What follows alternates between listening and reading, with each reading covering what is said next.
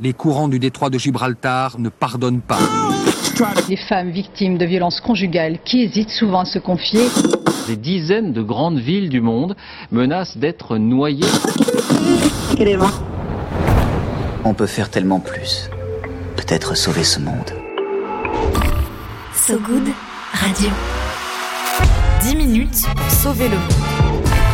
Salut, moi c'est Romain Salas. Et moi c'est Liam Racom. Bienvenue dans 10 minutes pour sauver le monde, l'émission de So Good Radio qui vous raconte l'actu pour se lever du bon pied, même par temps de pluie.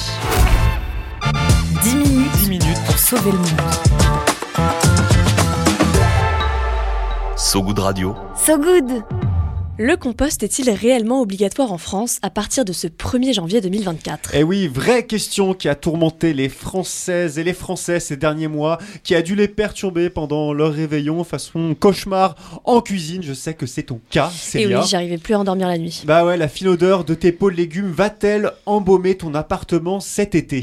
Sur le papier, on pourrait y croire. La presse parle d'une loi, loi sur le compost mise en vigueur dès janvier 2024. Ouais, en lendemain de Nouvel An, ce genre d'annonce, c'est un peu rude mais que les compostophobes soient rassurés, en réalité, c'est plus complexe que ça.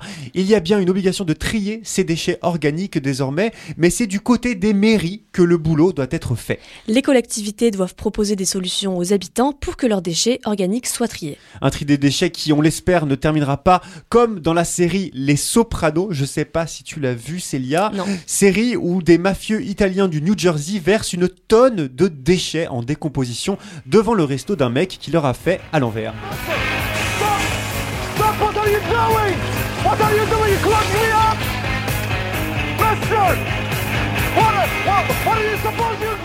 Feuilles de salade, pommes vérolées, jus de compost. Le camion poubelle vomit une tonne de compost par pure vengeance avec quelques morceaux de viande en prime. C'est une scène à voir, je te le garantis.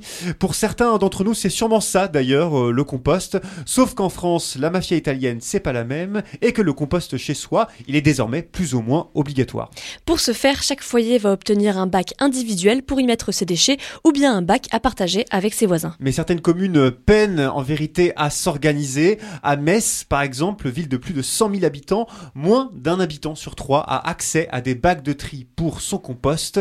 Dans certaines villes de France, le taux d'équipement ne dépasserait pas les 10%. Et à Thionville, à côté du Luxembourg, la nouvelle a été anticipée depuis deux ans. Ouais, deux ans, et pourtant là-bas, les difficultés logistiques s'empilent. C'est ce qu'on apprend dans un reportage de France Bleu. Problème de matériel, de ramassage. La communauté estime qu'il lui faudrait pardon, deux à trois ans pour tout mettre en place. Et ce n'est pas la seule.